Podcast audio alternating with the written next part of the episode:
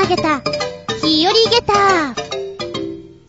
その86、10月15日。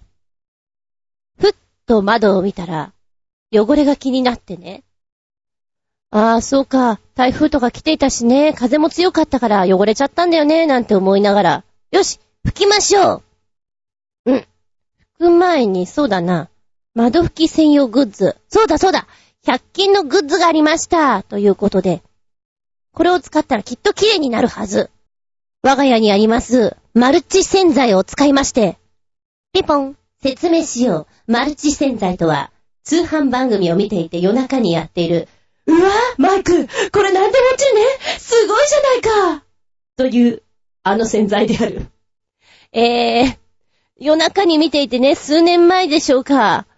一個買って、また別の時に、ああ、このマルチ洗剤素晴らしいなと思って、また一個買って、なんだかんだでものすごく持ってるんですよ。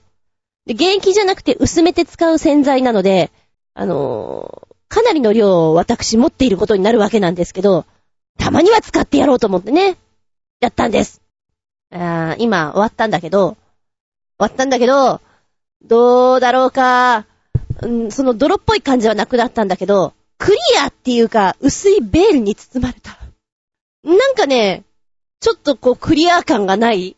で、一応もう一つの洗剤使ってみて、そちらの方は油膜とか全部取りますよみたいなのがあって、こりゃいいやと思って、いわゆる、1回目はザクッと落として、2回目で仕上げようと思ったら、うーん、って思ってるんだけどね。なんだかビルの窓拭きの方って、楽しそうですよね、ゴンドラに乗っちゃってさ。あの、ちゃんと外からやる人よ。このワイパーみたいにシャカー、シャカーってこう、綺麗にしていくじゃないですか。なんて楽しそうと思いながら、うん、その技を教えてもらいたいですね。若干曇り具合があるんですが、まあまあよしとしようと思って今は諦めてるんですけど、なんか唐突に気になるとやりたくなっちゃうんですよね。そこだけ。あ、そこだけなんですけど。皆さんはないですか？突然、夜中に、あれ、なんかここを掃除したいかもしれない。やっちゃうかもしれないってなんか無償にやり始めること。まあ、私みたいに、ズボラな人はそうなんだろうな。綺麗好きさんはそんなことないんだろうな。まあ、そんな話をしつつ、本日もお付き合いくださいませ。お相手は私、ちびっ子たちからハッピーターンをもらいました。メープル味。え？メープル味？今はいろんな味があるんだね。でも、ノーマル味が好きです。あつみじゅん。どうぞよろしくお願いします。この番組は、ちょあへよ .com のご協力へて放送しております。不詳私、厚み純。ちびっ子たちにお芝居を教えている先生をやっているわけなんですが、年に4回ほど先生がお休みの期間があります。まあ、クールごとのクラスの入れ替えだったり、夏休みだったりっていう期間なんですけれども、まあ、こういう時じゃないとね、ちょっと長めの旅行とか、出かけることができないので、え、今回、10月の頭なんですけども、高山の方に行ってきました。レンタカー借りて、ブイーンとね、あのー、思ってたより、遠い。こんな遠いんだとか思いながら、初めて飛騨高山の方に行きまして、こんなに古い街並み、レトロ感たっぷりなんだっていうのにとってもびっくりしたんですがね。日本人のお客様より外国のお客様がすごく多くて、それこそタマゲーターだったんですよ。あれ？ここ日本じゃないの？っていうぐらい。なんだか街中はさ、日本昔話に出てきそうな、昔、昔なぁ、僕、僕、みたいな、そんな風景なんですよ。すごいね。これは雪とか降ったら綺麗だろうなぁなんて思いながら、わぁ、でも日本人いねえなぁなんてちょっと面白くなっちゃってね。で、あるカフェに入ったんですよ。まあそこでは時間を潰すためにちょろっといたわけなんですけども、そうね、隣の隣の席に、その方、外国のお客様が二人座ってらっしゃいまして、観光案内を見て次どこ行こうかみたいな話をしてるみたいなんですよ。で、何気なくこう耳に入ってくる言葉が、ああ、私はヨーロッパの人なのかなと思うぐらい、ちょっと英語のテンポが速いっていうのかな。タラタラタラってこう、行く感じがして、イギリスとかそっち系かなと思って聞いていたんですね。えー、日本に来て高山とか行って次どこ行くのかななんていう、あの、思いながら聞いていて、私だったらまず、京都大阪？富士山の方行って、とかこう、あるじゃないですか、ルートが。どうやって行くんだろうって、ちょっと想像しながら聞いていたら、まあ、キーワードの中に嵐山みたいなこと言ってて、嵐山に行って、で、次どこ行くんだい？なんて、ちょっとね、聞いてたりしてたわけなんですよ。で、私ね、英語ほとんどダメなんです。一時本当にお勉強しようかなと思っていたんだけど、離れれば離れるほど、単語も忘れてしまって、いろんなものを忘れてしまって、今じゃ全くですね。うわ、もうちょっと前聞けたような気がするし、もうちょっと会話参加できたような気がするのになーってショックに思いながら、うーん、この人ちょっと英語聞きにくいなーなんて思っていたら、また全然違うね。外国のお客様がその、お二人のとこに、はーいみたいな感じで来たんですよ。あ、仲間か？と思ったら違うみたいで、日本どうだい？みたいな話をしていて、あ、初対面だけど外国のお客様同士今会話をしてんだなと思って、よし、ヒアリングとか思って言ってたんですよ。で、こちらの後から来た方々は、中年のお客様だったんですけども、割とね、ゆっくり喋ってらっしゃってて、あ、こちらの方が話聞きやすい。うん、なんかテキサスなんだ。テキサスから来て、みたいな話をして、なんかいっぱい話をしてたけど、だいぶ忘れちゃったな。まあその、意気投合していく様が面白くてね。で、この、後から来た方々が、なんたらかんたらエクスペンシブって言ってんですよ。え、今高いって言ったね。何に対してそんなに興奮して高いって言ってるんだい？って思って気になってたんだけど、なんだかその後が聞き取れなくて、何かが高いんだ。ねえ、日本は高くて大変なんだ。って思って終わってしまったんですけど、で、チラッと見たときに、えー、最初にいた女の人ね、カップルの女の人が、ホットドッグを食べていたんですよ。えー、ホットドッグか。あ、フォークとナイフで食べんだね、なんて思って見ていたら、非常に面白い食べ方をしていて、ウインナー、ソーセージの部分を先に切って、もりもり食べて、その後にパンをフォークとナイフで切って食べてて、え、そうやって食べるもんなんだ。へぇー。面白いね。なんて思って見ておりました。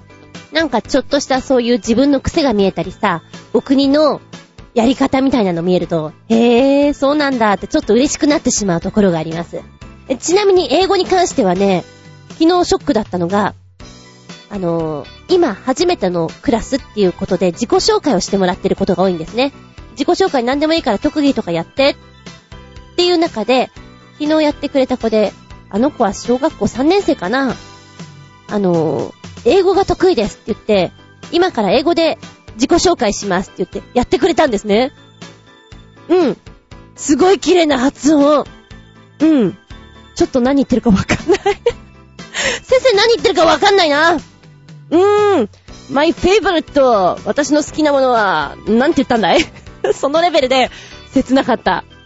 まあその後ね、うん。英語の自己紹介すごくいいと思う。で、その後に、ほら、見てる人とかさ、何言ってるかわからないと困るじゃない？だから、英語で自己紹介した後に、日本語でもう一回みんなの目を見て、今、英語で言ったことを日本語で訳します。こういうことを言いましたって説明すると、すごく優しいと思うよ。私にもな。って言ってあげました。うん。まあ昔からね、外国のお客様好きなんですよ。なんか、日本人よりも向こうの人たちの雰囲気がとっても好きで、なんかいると嬉しいなぁなんて思っていたんですけど、なのに英語が上達しない。勉強しなかったっていうね、トンチンカンなことをやっております。まあ、こんなことがあるとね、もう一回ちょっとやってみようかなっていう気になりつつ、そのまま忙しくて流されていってしまうんだろうなぁ、なんて思っておりますけどね。皆さんはどうですか？ああ、英語やっとけばよかったなぁ、なんていうことないですか？うーん。あったり？なかったり？なかったり？あったり？ですかね。はい。あー、ちなみに、私が中学生の頃に使っていた英語の教科書、ニューホライズンって言うんですけども、あれを真面目に読んだとしたら、あれはコントにしかなりませんね。すごく面白いコントですね。これは鉛筆です。これは机ですか？いいえ、これは机ではありません。これは車です。ぷぷぷ。シュールです。あー、シュールな芝居になりますよ。メッセージタイム。はい、最初のお便り、コージアットワークさんです。メッセージ、お邪魔しまーす。いらっしゃい。芝居をしている時に、いつも最前列にウェディングドレスを着て座っているお客さんがいました。毎公演必ず最前列中央です。誰のファンなのかはわかりませんでしたが、かなり危機迫るものを感じていました。小屋の周辺で着替えているわけでもなさそうなので、どうしているのか不思議でしたが、ある日、舞台に向かう電車内にウェディングドレスのまま乗り込んでいるのを目撃。役者より根性がある女性に感心したものの、かなりドン引きしてしまいました。では、ウェディングドレスとな、すごーい。うわぁ。ウェディンベル今、めちゃくちゃ、シュガーのウェディングベルが頭の中を巡りました。始まる、始まる、みたいな。いやー、懐かしいすっごい子供の頃に聴いていた曲がなんで今、ふと浮かんだんだろうか。えっと、ちなみに今すごく気になったから、ウェディングベルのね、YouTube のを見てみたんですけども、あれね、最初のコーラスめちゃくちゃ綺麗だったのね。今こういう曲歌う人いないじゃない？いやー、これは、ちょっと驚いた。えー、こんな曲だったんだっけ？みたいなのが。はい、話それました。えー、コージアットワークさんのウェディングドレスに身を包んだ方ですけれども、すごいんだね。こういう人いる。どこの劇場だったかは知りませんけども、大きくても小さくてもそんな真っ白いふわふわしてたものを着てたら目立つものね。いやー、誰のファンだったんでしょうって、こう舞台に立ちながら思っちゃうだろうね。来てる。今日もあのウェディングドレスが来てるよーって。初めて聞いた、そんな人もいるんだね。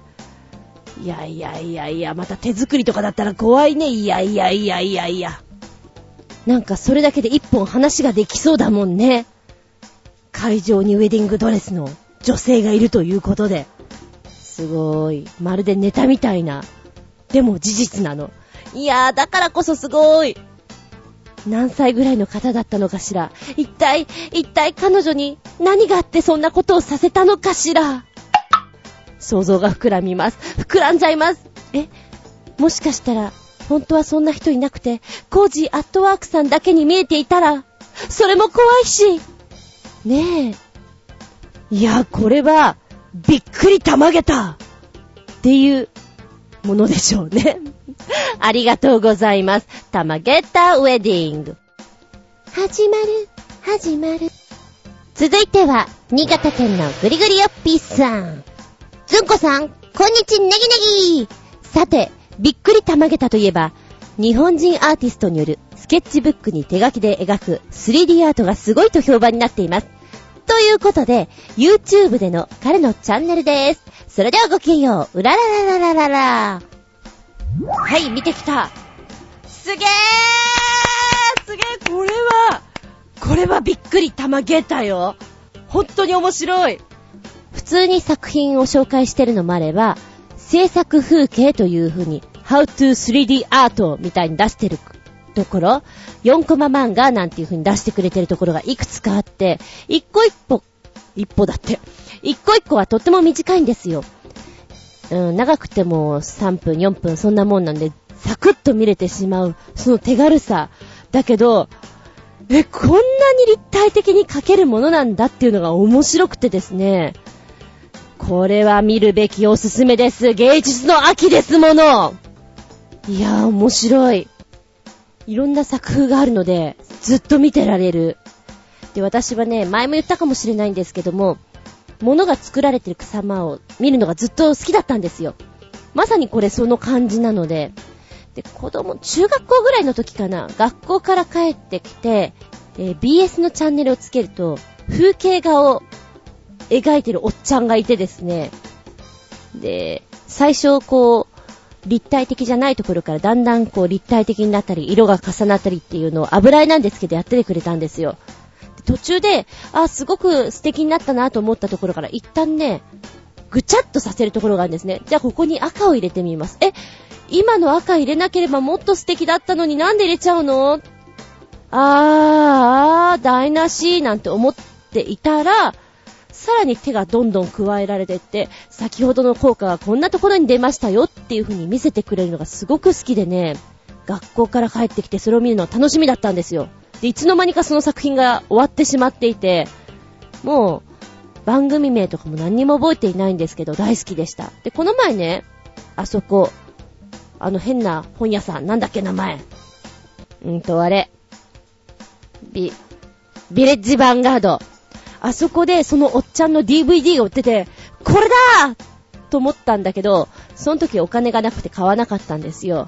いつでも売ってるかなーなんて思っていたら 見なくなってしまって、ちゃんとタイトル見とけばよかったなって後悔したんですけど、話がだいぶまたここでも逸れてしまいましたが、あれを彷彿とさせました。非常に面白いです。これは見ていただきたい。うん。そんな作品、びっくりたまげたよ。ありがとうございます。はい、続いてはまきさんです。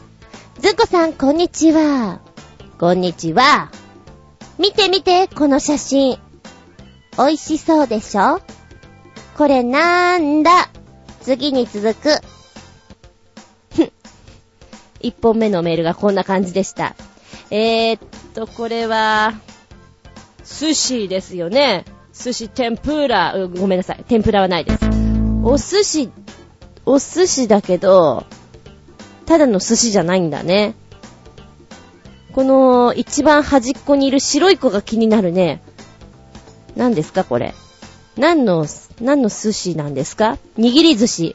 握り寿司が4巻あって軍艦巻きと巻き寿司があるんですけど、2メーターぐらい離れたとこから見たらこれはマグロですけど、これ多分そういう風に書くってことはマグロじゃないんですよね。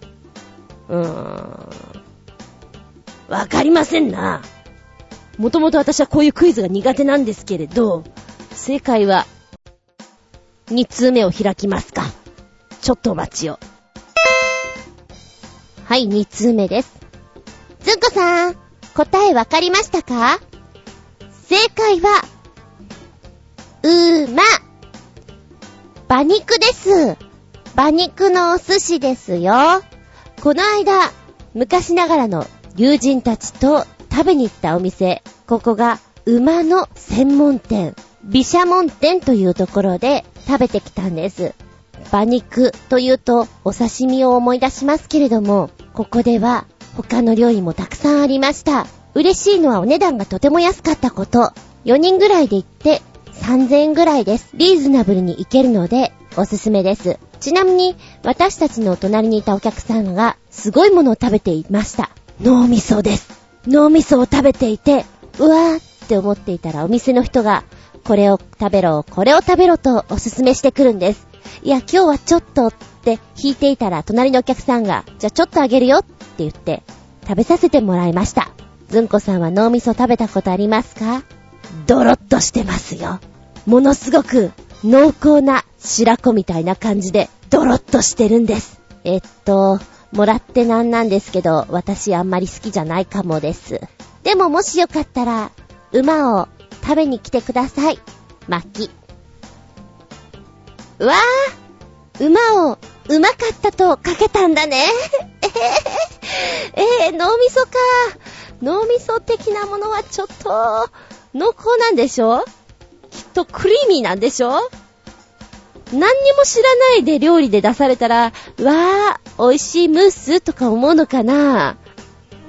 なんか生々しいというか血生臭そうな感じがするなぁ。白子も何にも言われないで出してくれたら、クリーミーかな？なんて思うけど、後で聞くとやっぱり上って思ってしまうのはちょっと悲しいところ そんな感じがしますね。うーん、そうなんだ。なんかいろいろ写真載っけてくれてるけど、ちょっとグロいような何なんだろうかって感じもするけれど、毘沙門店、えっ、ー、と、食べログさんで見させてもらいましたけど、うまうまだね。馬って言ったら、本当に、馬刺しを、ちょいっと食べるだけなんで、えー、っと、あれは、生姜醤油ですか？ん？だったかな？本当にこう、お店とかに行って、ちょろっと食べるって言って、味見だねぐらいなんで、うまかったかどうかって言われると、いやー、どうかな。まずくはないけど、そんなにべらぼうにうまくはなかったかなってレベルだと思うんですよ。あえて別に馬に行かなくてもいいかなっていうレベルだったかな。そうか、馬の専門店があるっていうのはびっくりしますね。いや、あるんだろうけど、ね、お寿司にしちゃう。ん？お寿司はサビじゃないよね。わさびで食べないんでしょ、きっと。醤油ですか？わ、しょ、生姜醤油的な？なんか特別な醤油で食べたりするんでしょうか不思議ですね。でも、お肉なんだよね。きっと感覚は魚より、よりも肉なんでしょで、お寿司にしてしまう。まあ、牛肉のお寿司とかは確かにあるけれど、馬肉ですかなんかちょっと想像がうまくできないんですけど。あー、でも、あの、この馬肉の、ね、お寿司だったら私いけます。脳みそは、ノーセンキューです。なんか、レバー的な感じがして、私きっと苦手なんじゃないかなっていう気がする。匂いとかしそうな。気のせいかなきっとしないのかなどうなのかなあ、じゃあついでに今、食べログのこの毘沙門天さんのところ見てるんですけども、星がわりかしいい感じについてますね。うーん。えー、お店は、大井町にあります。住所で言うと品川区大井1-21-4 1階。1-21-4 1階って感じですかね。毘沙門店。電話番号が03-3776-5502。03-3776-5502です。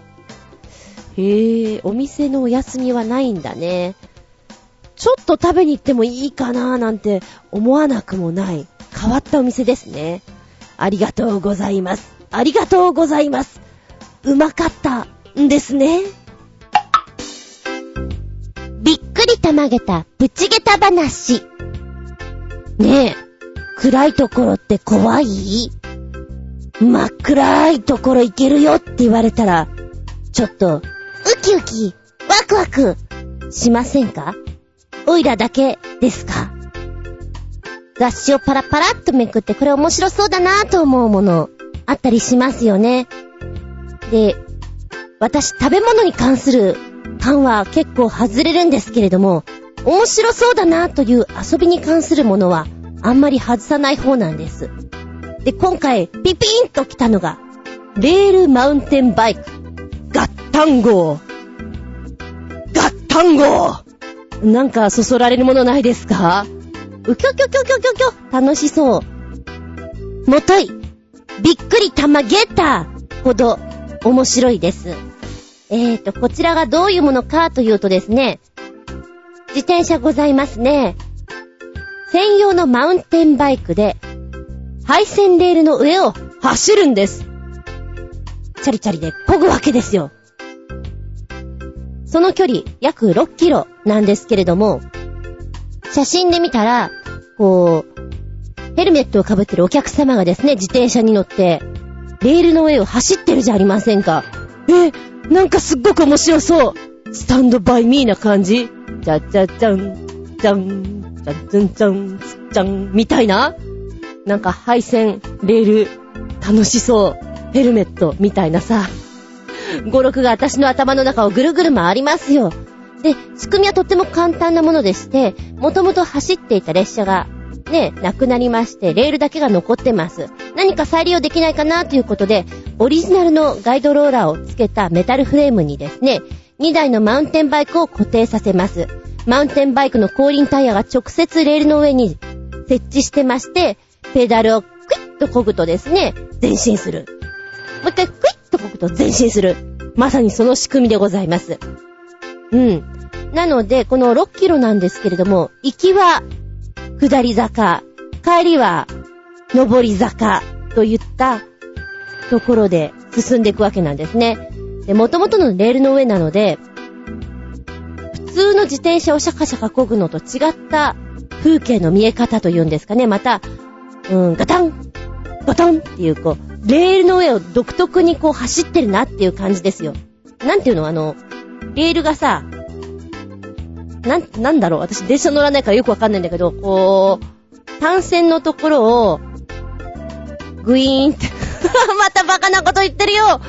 グイーンって横に伸びて、なんてんだあれは、と思ってね、頭の中ではこの絵が映るんだけど、説明できないから、ちょっと自分の携帯を調べていたら、そうそう、ここのいろいろ私は写真を撮ってたんだなと思って、ポイント部分って言えばわかるの？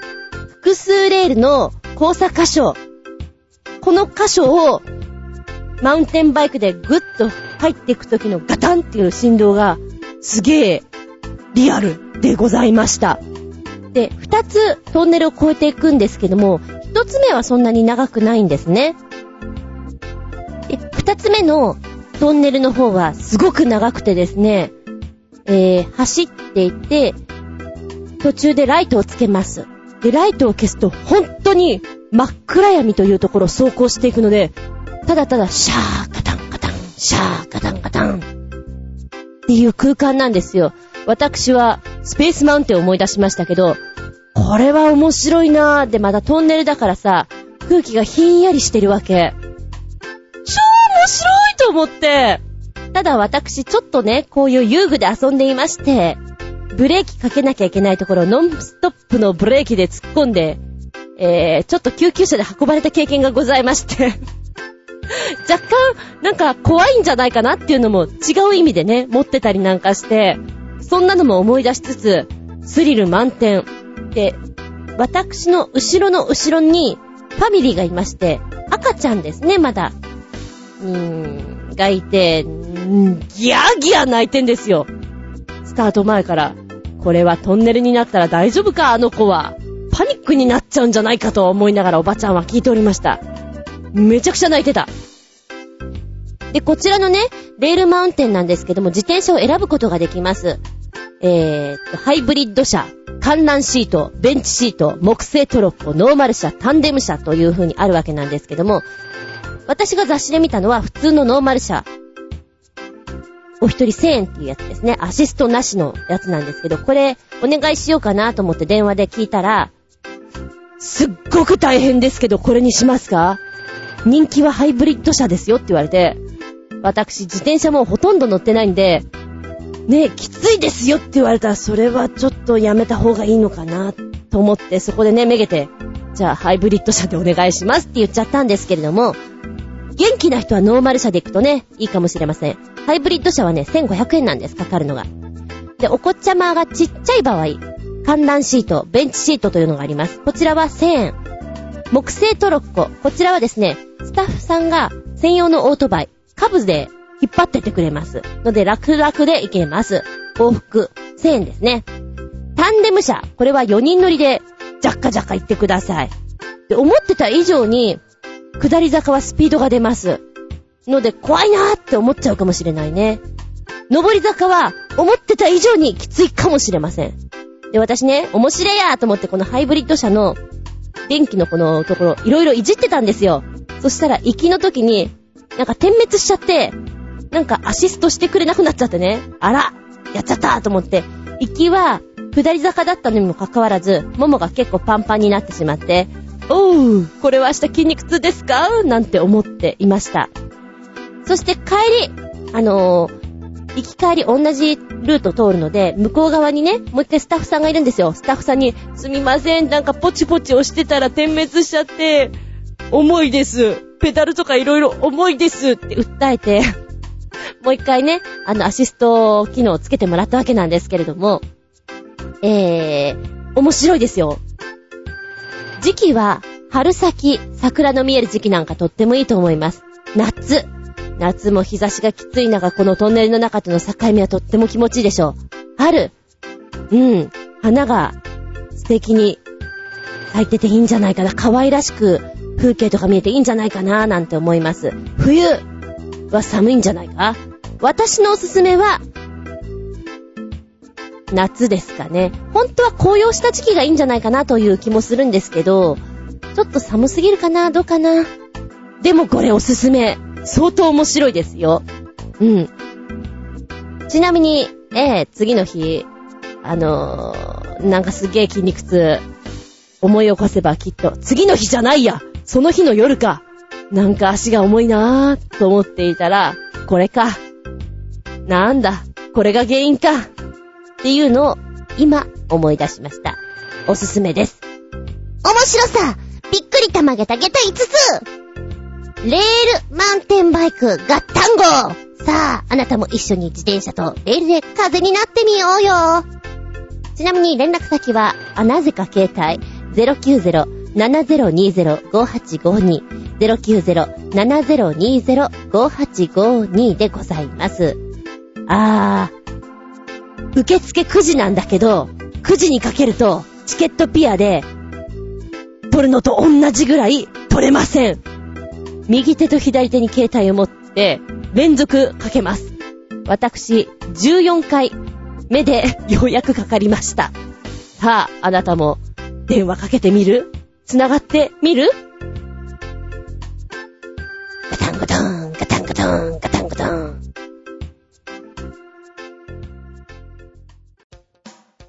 い、メッセージいきます。ゴジャットワークさん。このライトがすごいお邪魔します。いらっしゃい。iPhone から制御できて、色も変わるなんて、うーん、うーん、実用性はないかな。でも、欲しくなりますね。5時アットワーク。つうことで、サイトをポチッと押すとですね、新商品、タブウーメン、iPhone で明るさや色味が変えられる近未来 LED 電球。これすげえ楽しそうなんだけどまずはこちらのサイトのところに動画が3分ほどありますので、これを見ると使い方が全部わかるようになってるんですけど、えー、iPhone と LED 電球を Bluetooth で接続しまして、ライトのオンオフ、それから明るさの調整ですとか、タイマー機能を使ってつけたり消したりっていう目覚まし機能ですね。そんなものがあったりするんですよ。まあ、電球にね、そんな機能いらないんじゃないのっていう人もいると思うんですけれど、これあればあったで絶対便利よ。うん。私はこれ欲しいと思った。なぜって、寝るときにわざわざこう立ってパッチンって消すのめんどくさいじゃんそれがこう、ね、携帯でピッとできるんだったら楽ちんだし、あとお店なんかにはすごくいいよね。雰囲気を出せるから。ちょっとクリスマスの時にはこんなブルーライトっぽい感じにしたりとか、えー、バレンタインデーの時にはこんなピンクがかった色とか、方向性を決めることができるじゃないですか。いやだからイベントにはもってこいだし、私みたいな、ね、役者さんには、これ劇場的なとこに置いてくれたら、これだけで結構遊べるんじゃないかなと思った。で、ミラーボールみたいな点滅もできるので、チカチカチカチカってやつもできるんですよ。遊べる遊べると思って、あー、これはいいよねって思ったね。なんかね、ご飯食べるときには明るい色で見たいんだけども、その後テレビ見たりとかボケーっとする時間は、私できるだけ暗い方がいいんですよ。もうそれも気分によって今日はちょっと赤みがかった感じとか、青みがかった感じ、目に優しいグリーンを使ってとか、できるじゃないですか。楽しいじゃないですか。えー、ちなみにこれ Amazon でお値段見たら8980円お一つですけれども、から買うことできますので、えー、ちょっとずつお家にこういうのを使ってみると、なんか気分変わっていいんじゃないかななんて思います。で、また、あの、日本の国内で一般的に使われている E26 の形なんですって。だから、その辺は心配なくご利用いただけますよ、みたいなことが書いてありますね。やっべ、本当に欲しいな。もうちょい安ければな。値切れたらな。なんて思いながら、欲しくなっております。そうね、やっぱ、個人経営しているカジュアルレストランとか、そういうところに、つけてあげると、いいかな。演出できるんじゃないかな、なんて思いましたよ。いや、これ面白い。ありがとうございます。続いては新潟県のキラキラよっぴーくん。ずんこちゃん、こんにちバブバブー。だって、なんだかよくわかりませんが、こんな体操を流行らせたいとかで、全国の有名、無名、超無名の全国各地のご当地ゆるキャラさん、73組が、それぞれにその体操を踊ってまちゅー、かっこ笑い。ずんこちゃんのお気に入りゆるキャラはいますか？かっこ笑い。ご当地キャラ、オムニバスバージョン。それから僕の好きな新潟県のゆるキャラ、レルヒさんバージョンでーす。それではごきげんよう。バブブブブブブブブー。つうことで、ええ、載せてくれました。見てきましょう。今見てきた、えっ、ー、と、まず一つが、メインのお姉さん方が踊る正式な目向き体操。そして二つ目がゆるキャラによる目向き体操。三つ目が、そう、新潟県のキラキラヨッピーくんが、僕の父めということで、新潟県デルヒ3番ですね。えーと、これ、パパイヤ鈴木さんが振り付けしてるんですね。1本3分38秒ぐらいのものなんですけど、まず見ながら一緒に動いてほしいなと。私も今動きながら、ああ、この動きいいなぁなんて思いながらやってました。で、ゆるキャラバージョン見るときのポイントはね、あのー、非常にバランスを取るのが大変そうな子たちが、一生懸命バランス取ってるところの姿が、プル震えてるところが面白いですね。レルヒさんはね、結構、あの、手足がしっかり長いので、そんなに難しくなさそうで、ちゃんとバランスも取れてますよ。でもなんか、一本足の時にケンケンになってたりして、ちょっと面白い。うーん、これなんかいいなぁ。あ、ちなみにね、ベルヒさんの足首を伸ばす体操がどう見ても休憩だね。僕は疲れたよっていう休憩にしか見えないのが面白いです。かわいいね、なんかゆるキャラがこういう動きをやってるのは。動きの中でね、足のかかとを前で手のひらで叩いて、その後後ろで、こう、叩くシーンがあるんですよ。手のひらかかと、手のひらかかとっていうリズムが、これちびっこを消しそうで、はい、いただいた。ずんこ先生次回使うから。そう思いました。まあ、とりあえず、水曜日ぐらいからやってみたいと思います。ああ、これ3分38秒の中にいろんな動きがあるから、アップの時に非常にいいなと思いながらね、見ておりましたけれども、みんなの目向き駅伝に込めた思いを、一人でも多くの人に体感してほしいという思いから生まれたのがこのみんなの目向き体操だそうです。スタート直前のランナーの準備体操をはじめ、全国各地で行われるイベントで披露されているそうなんですね。多くのランナーの支持を集めているそうです。えー、そうなんだ。ね私走ったりしないから、そういう動きが、こういう体操が広まってるとは全く知りませんでした。で、メインのね、この、眠気体操をやってるお姉さん方が屋上でやってるんですけども、風がビュービュー吹いてる中やってるのがまたね、爽やかでいいですね。面白いです。ぜひ、あなたも一緒にこれを見ながら、目向き体操やってみて。うん。前向きの力を、内なる力へ。ね。ちなみにゆるキャラの方は、ん、人面石とかあるんだね。タルトくんとか。なんかもう人面石に立ってば、ゲゲゲの鬼太郎に出てくる妖怪にしか見えないんだけど。こんなゆるキャラってありなの？あと、おかしなものがいっぱいいた。この中に出てくるの。君本当にゆるキャラでいいの？そのゆるキャラの立場で合ってるのかな？っていう子がいっぱいいました。パッと見て可愛いなと思ったのは、スズメのやつね。スズメの、なんだ、名前なんだったかな？忘れちゃった。あれは可愛かったです。はい。見てみてください。他にも、YouTube の方で、あ、こんな子たちも踊ってるんだねっていうのがあるみたいですよ。よければそちらもどうぞ。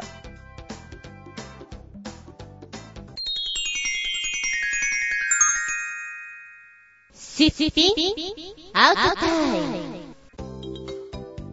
はい、今回のテーマは、食パンの美味しい食し方でいこうかなと思っております。なんとなく貧乏症な私はですね、食パンを安く売ってると買い込んでしまう癖があるんですよ。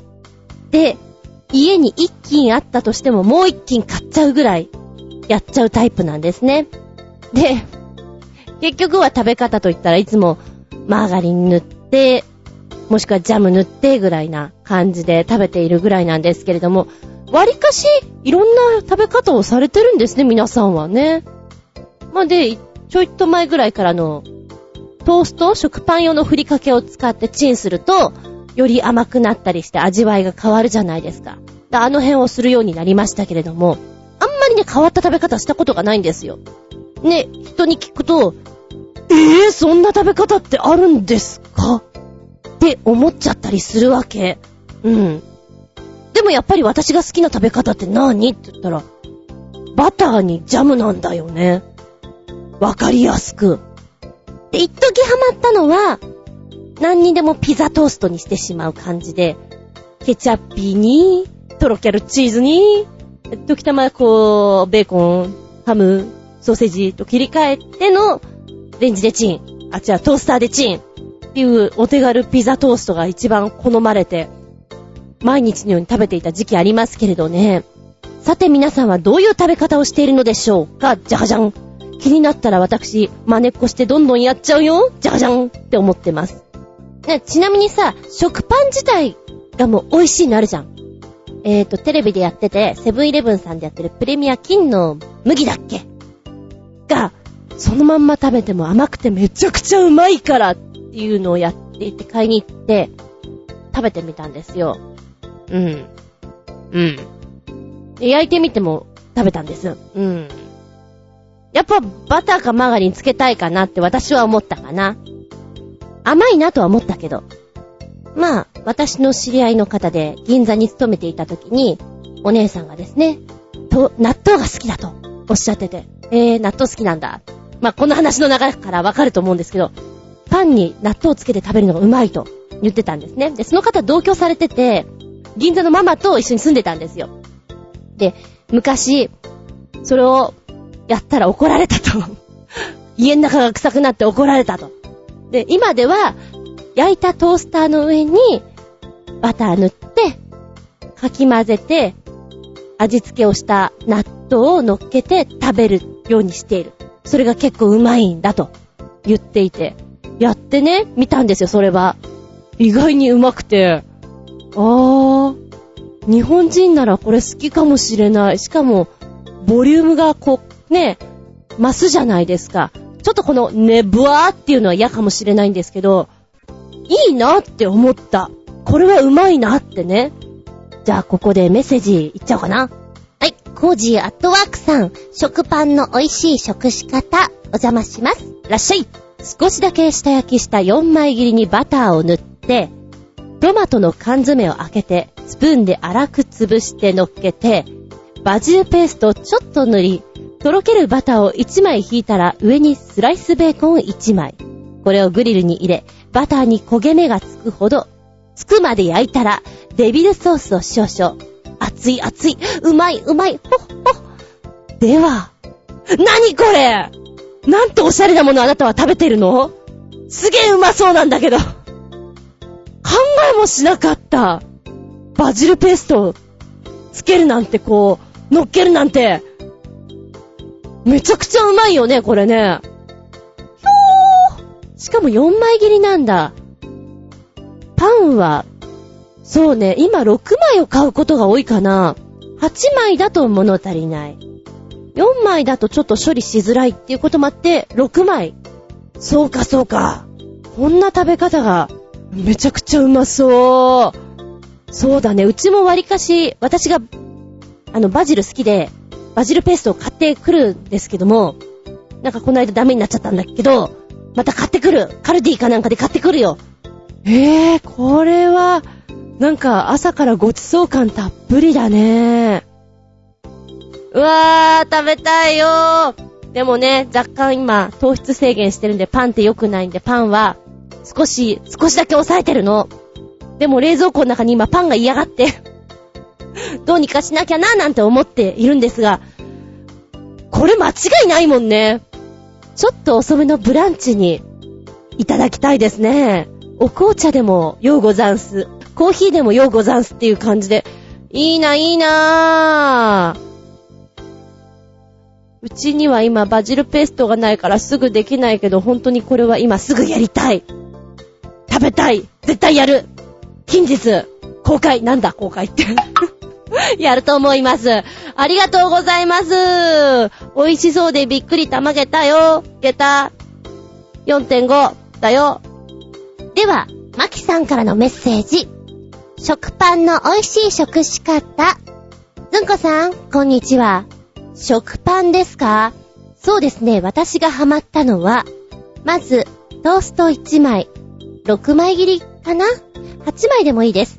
そこに、マーガリンを塗りまーす。薄く塗りまーす。その上に、海苔を1枚、ピランと引いてください。ジャコを乗っけて、スライスチーズ。できたらとろけるチーズがいいかな？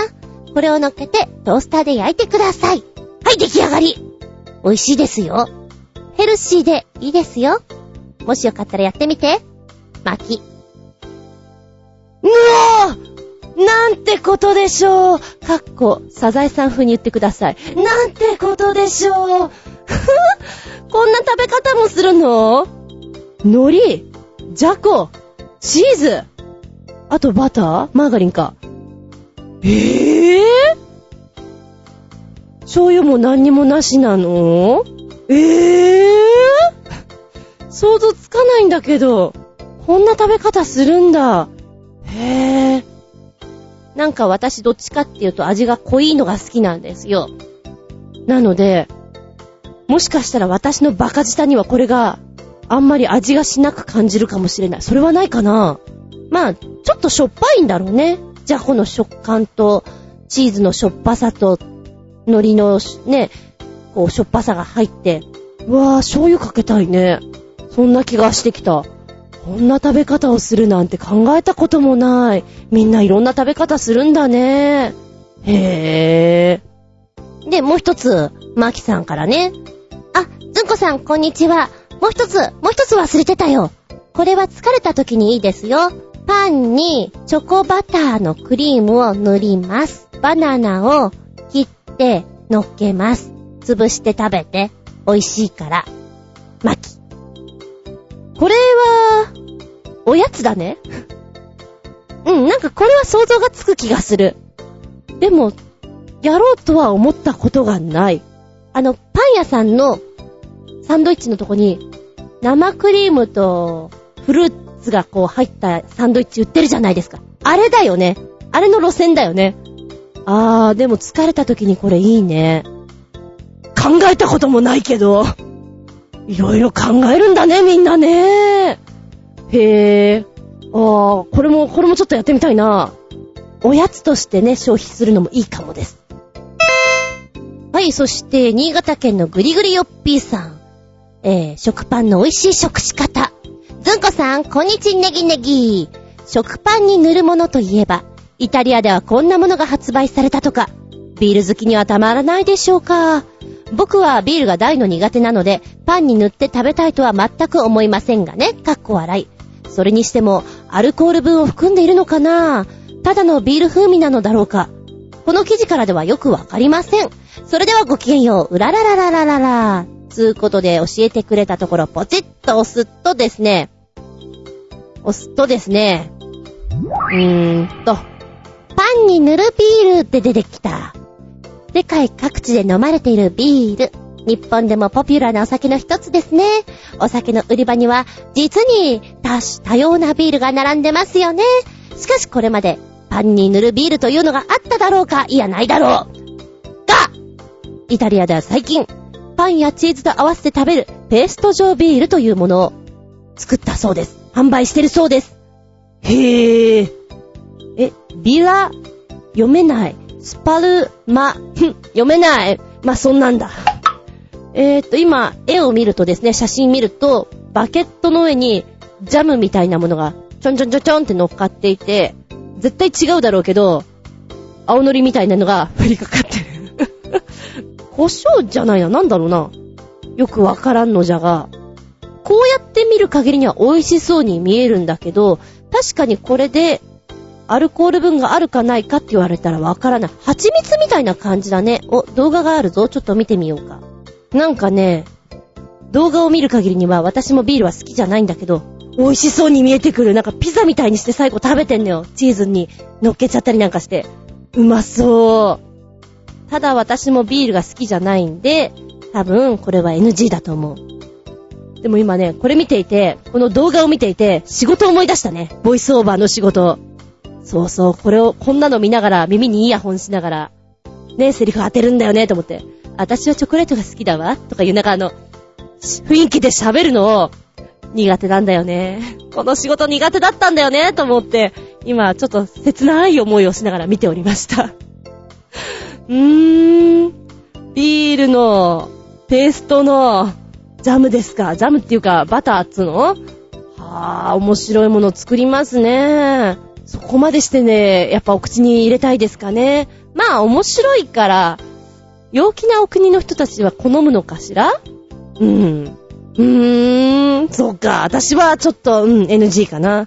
あ、今ふと思ったんだけど、香りと言ったら、今ビールだったじゃないですか。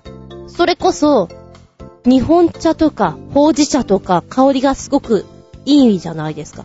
ああいった類のバターみたいなペーストとかっていうのは、実はあってもいいんじゃないかなって思ったの。ピーナッツバターみたいな感じでさ。あれ？違う？今ふと思ったんだけど。で、あと、牛乳の、牛乳バター？牛乳ジャムみたいなのも売ってますよね。なんじゃこりゃと思って、意味わかんないって思うものを、たまにお店で見るんですけど、あまりにも怖いから見なかったことにしてそのままスルーするんですが、で、お値段が意外に5、600円して高かったりするんですよね。2、300円だったら試してみようかななんて、ちょっとは思ったりするんですが、全く、その域に達しないっていうかね。うん。ありがとうございます。話がそれましたけど。はい、Facebook の方からはコメント、なおこさんから、最近食パン用のふりかけ売ってるよね。甘いんだけどね。ということで、食パンの美味しい食し方、ふりかけ、チョイスですか？ふりかけもいっぱいあるんだよね。ガーリック味とか、チョコレート、キャラメル、シナモン。私は、アップルシナモン、キャラメル、ガーリック、あ、割かし試してるな。98円ぐらいだからサクッと買えるんですよね。で、好きなのはシナモンとキャラメルが好きです。甘ーくして食べる方が好きだな。今は控えてるけどね、あっという間になくなります。で、これはケチケチに振りかけて食べるより、たっぷりめにかけてこんがり焼いた方が美味しいなと私は思います。なおこさんありがとうございます。はい、ブログの方からはなっちんしゃん。食パンの美味しい食し方。食パン。好きなのは、マヨ塗って、その上にハム。で、シュレッドチーズ、オーブンでこんがり。メキシコのサルサソースを数滴落として出来上がり。サルサがなければ粗挽き胡椒でも OK。もっと簡単バージョンだと、マヨ塗って、スライスチーズ乗せてオーブンへ、上に粗挽き胡椒で出来上がり。割とうまいよ。簡単で。うちの旦那のお得意バージョンさ。パンはやっぱり6枚切りがいいかな。8枚だと食べ終わる前にパサパサになっちゃうの。朝パン食べるのは私だけだし、食べない日もあるから。目玉焼きとかも美味しそうだよね。クックパッドに以前、パンの縁に沿ってマヨで土手を作って、そこに卵を割り入れて焼くってのがあった気がする。うーん、ありがとうございます、ナッチンシャン。割りかし、皆さん普通に食べてない。でも、これ私には簡単そう。マヨ塗って、スライスチーズに、あ、胡椒ですか？へぇー。胡椒を確かに乗っけたことがないなぁ。うん、でもかん、思えばここにバジルぐらい乗っけても全然、なんかね、えー、っと、嘘っこ丸刈り、ま、マルゲリータみたいになりそうで美味しそう。シュレッドチーズ。なんか、チーズにこだわりを持つと、またいいんだろうなっていう感じがしますね。あと、8枚だと食べる終わる前にパサパサになっちゃう。あー、食べないときは確かにね、なんか8枚あると、もうなんかノルマのように1日こう、こうって食べてっちゃうんで、私はそれがあんまりないんですけれども、油断して6枚、だとやっちゃうかな。なんか、ごめん、君ちょっともうダメかもしれない的なやつ。あと、いい食パンを買うと、こうね、賞味期限が短かったりして、いつものように食べてると、なんか、嫌な奴らが、緑の子たちがこう、生息し始めて、えー、君もダメなの？高かったのにダメなの？っていう子がこの前いました。一斤買って、え、600円ぐらいだったかな？早かったよ！すごく！ショックでした！今度から気をつけようと思う。えー、なっちんさん、メッセージありがとうございます。そして同じくブログの方からもう一つ。食パンの美味しい食し方。おっきいおじさんは、かっこ旦那さん、バター、マヨばっかだけどね。この前テレビでローラがやってた、食パンの周りにマヨネーズで枠を作って、中に卵をインんで、オーブントースターで3分焼く。美味しそうだった。というメッセージ、ゴンブーさん、ありがとうございます。これさっきナッチーさんが言ってたやつと同じですね。食パンの周りにマヨネーズで枠を作って卵を入れる。え？卵破裂しないんですかね？大丈夫なんですかね？へえー、手軽そうだね。これだったらすぐできそうな感じがする。あの、私は、ラピュタの食い方で 食パンの上に目玉焼きをよく乗っけて食べているんですけど、目玉焼きには醤油でしょ？醤油と胡椒でしょ？強いこだわりがあってですね、いつもドロドロになりながら食べてるわけなんです。だ片、片焼きの目玉焼きよりやっぱりドロドロの方がいいじゃないですか。だから後で大変なことになりながら、うん、パンを食べるんですけど、こういう食べ方だったら、口があるから、汚くならなくていいのかもしれませんね。今度試してみますね。これはいつでもできる感じですもん。メッセージありがとうございます。以上かななんか見落としないかな大丈夫かなで、ちなみにね、サイトとか見てると、えーって思うのはやっぱりある。ネギマヨチーズトースト。食パンにマヨネーズ塗って、長ネギ6、7センチみじん切りにして、こんもり乗っけて、チーズ乗っけて、オーブントースターで10分ぐらい焼くんだって。で、黒胡椒か七味。なんかちょっとお口の中が臭くなりそうな気がするのは私だけでしょうか。で、あと、食パンにスライスチーズ、ケチャップ、ハム、バジル、マヨネーズ、食パン、バジルソースって、何これ？えー、っと、ミルフィーユのようにするのかな？美味しいって書いてある。やらないから、へえ。あの、どうしても食べなきゃいけない時には もうネタがない時には私あの、スープものに浸して食べますもん。とりあえず今日はカレーかなとか、とりあえず今日はカップ、カップスープにつけるかなぐらいなもので、いろんな食べ方をしないので、こういうのを見ると、ああ、いいねあとあれやるね。お腹空いていて、ちょっと手軽にかさ増しをしたいという、またかさ増しの話をしてるよ。コンビニで、ポテトあるじゃないですか。袋に入ってる方ね。あれのポテトとか、ごぼうサラダとか、嬉しいのは、明太ポテトを買って、それをパンに乗っけて、ぐしょってやって食べる。あれは、ボリュームが出て、しかも美味しいですね。うん。まあ、一番やってるのは何かって言ったら、ファミリーマートで、メンチとかコロッケを買って、キャベツも買って、それをパンに挟んでガスって食べるのをよくやってます。昼間に。もうかなり自分ちのように食べてますね、お昼は。なかなか皆さんの食パンの食し方、うまそうじゃないですか今、食べたいですよ。でも心の中ではずっとさっきからカレーを食べたいんですよ。欧風カレーをずっと食べたくて、欧風カレー6の食パン4みたいな感じで、どうしましょう夕飯的な感じです。うわぁ。どうしよう。ありがとうございます。今日は、食パンの美味しい食し方、やりましたよ。食べたくなりましたよ。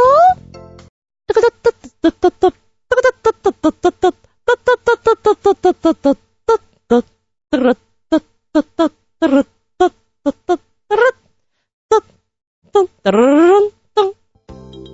子供の頃、この曲を聴くのがなんか嫌でした。なんだか知んないけど、嫌でした。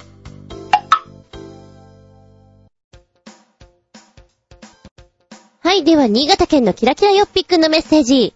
メッセージずんこしゃんこんにちバブバブさて、話題もないので、日本の、とっても変な家でちゅう。こんな家、住みたくないと思うのが普通でちゅうかっこ笑い。それではごきげんよう。バブブブブブブブブブー。変な家。あ、変な家。どんな家ってポチッと押すとですね。ポチッと押すと、はい、来た。透明な家。ん？えー、っと、これは、CG とかアニメとか、そういうものではございません。実際の住居でございます。しかも東京なんだ。透明の家。ほうほうほうほう。夫婦二人が住むためにデザインされた家だそうで、建物は3階建て。だけど床が少しずつ何段にもわたって上がっていて、まるでジャングルジムのようになっていると。そして最大の特徴が透明な壁で、中から外が見えるだけでなく、外からも中が見えるというデザインになっています。丸見え。ああ、丸見え。包み隠さず。はあ、すごいですなぁ。えー、っと、一応この動画がついていて、お部屋の中がね、いろいろ見せてあるんですけども、3分27秒。なんか住む家じゃないよね。えー、だから事務所とか、えー、っと、アートの場としてこういう空間はあり得ると思うんだけど、東京でしょ？景色もなく、良くなく、空気もあんまり良くないこの場所で、透明か。ちょっといかがなものかななんか、ね、景色が良かったりしたら、まあまあありかななんて思ったりもするけれど、住むのねここに住みますかって言われたら、それはもう罰ゲームでしかないかなっていう気がするんだよね。あ、なんかね、えー、やっぱりこう、どこからも丸見えな状態なんで、お部屋もさ、片付けてなきゃいけないじゃないっていうのも、今ちょっと書いてあるんだけど、それもそうだし、窓、窓っていうか全体的にクリアな壁、まあ窓だよね。じゃない。汚れが気になるだろうなとも思うし、その辺、掃除とかメンテナンスが大変なんじゃないかな。暑いも寒いもそうなんだけどさ、いや、わけわからないなぁ。これどこ？げ、杉並区なんだ。げげげ、高円寺南、見に行っちゃうよ、私。ほら、見に行かれたりするじゃん？あ、おー、一応、地図は載ってるけど、Google でストリートビューで見れないように削除されてるんだって。あ、その辺は考えてあるんだ。へー。で、もちろんね、夜になったらカーテンとかは閉めるみたいなので、お風呂に入ったりするときは浴槽の周りとかも全部そういうブラインド的なものを下ろすんだと思うんですよ。トイレとかもでもやっぱりね、私今からトイレに入らせていただきますっていうの丸見えじゃん。すごいなぁ。めちゃくちゃすごいなぁと思いますけども、これ、4年越しでようやく完成したみたいですね。まあ、うーん、家具とかそういったものをガンガン置いてるっていう感じではないですね。だから住むっていうか、見せるっていう空間にしか見えないんだけど、どうなんでしょうね。暇があったら見に行っちゃう的な感じがします。究極の質問だね。前回、タマゲータお家、メキシコにあるあの、オウム街のお家。あれもすごかったな。キラキラしていて、草も生えていて、びっくりしたけど、あれと、この透明ハウスだったらどっちを選ぶかって言われたら、どっちかな広さは多分オウム街の方なんだよね。だけど、あっち絶対虫がいるんだよね。うーん。環境的には、うーん。そうだなオウム街かなそっち選ぶかななんかもしかしたらうち猫がいるから、土があったり、こう草が生えてるの喜ぶかもしれない。ね。そのうち虫とも仲良くなって、今日のおやつこの虫食べるんだ、的なことになるのかもしれない。でも、透明の家は、なんだかいつも見られていて、脅迫観念にこう駆られそうな気がしなくもない。お部屋の作りはちょっとジャングルジムみたいだから登ったり降りたりが楽しそうなんだけどね。ということで私はどちらを選ぶかって言ったらメキシコのオウムガイを選びますダカダンあなたはどちらを選びたい？ありがとうございます。さて、建物つながりですよ。新潟県のぐりぐりよっぴくん。メッセージ。ずんこさん、こんにちは、ネギネギ。さて、さすが中国。世界的に見てもとても変な建築物の宝庫だとか。というわけで最近、経緯があるかどうかは不明ですが、外国人が選ぶ中国どんでも建築ベスト10が発表されました。あー、第1位の建物についてはコメントするには及びません。かっこ笑い。それではごきげんよう。うららららららららら。はい、こちら私もね、別のサイトで見たことがあるかな。実際、画像で見ていただくと、面白いと思います。もし中国に行くんだったら、こういう旅行の仕方もありかなっていうぐらい、ペンテコリンです。第10位は2カ所、遼寧省にあるファンヤンビルディングと関東省の関東プラスチック取引所本部ビル。こちら二つとも、円の真ん中に穴が開いたデザイン、効果を催したように見えて、成金趣味と批判されている。ああ。そうね。ファンヤンビルディングの方は、銭形平次が投げる銭のようです。えー、関東プラスチック取引、えー、本、取引所本部の方。こちらは、ちょっと近代的な感じで、50円玉？みたいな感じ？でも面白いと思うけどね、私はこのデザイン。9位は、マイナンピンポンビル。えーと、これはなんか、外国人に言わせると、酒瓶だ酒瓶ビルだと見えるらしいんですが、一応中国の方には、卓球のね、ピンポンのラケットありますよね。あれを地面にぐさっと刺した形らしいです。ま、私はピンポンに見えるよ。うん。ピンポンビルダー中国っぽくていいんじゃない？とか思っちゃうけど。えー、8位、8位、東方の門。あー、なるほどね。二つのビルが上層部で交わっているんで、まあ、私たちには鳥居とか凱旋門とかそういう風に見えると思うんですよ。で、こちらのコンセプトは一応水の都、蘇州にある水門をイメージしたそうなんですが、うーん、水門っていうか、ズボンとか捨ててこに見えるよねっていう話らしいです。え？水門には見えないけど、まあ、いいんじゃないかななんか、変じゃないよそんなに変じゃないって私は思う。厳しくなく優しい人です、私は。味方が。今、こちらのサイトをざーっとね、下の方に画像が出てるんですけど、これ見てると面白いですね。偽ホワイトハウスとかあったりするんですけど、その下にあるのが、第4位、対抗大帝像って読むのかなこちらが、どんなものか、対抗大帝とは同教における事実上の最高神。まあ、私が思うに山から巨人の首が、顔の部分が、ポツンと出ていって、目を閉じている。で、頭の部分の後頭部にかけて、一応こちら寝泊まりができるような宿泊施設になっているそうです。最高神なのにねって書いてある。うーん、これはちょっとね、変な建物だなぁと思うし、ここに別に泊まりたいなぁとは思いません。第3位に挙げられてるのは上海万博でおなじみの、まだ記憶に新しいかな、ピラミッドをひっくり返したかのような形の中国の皇帝の冠を模したデザイン。そうか？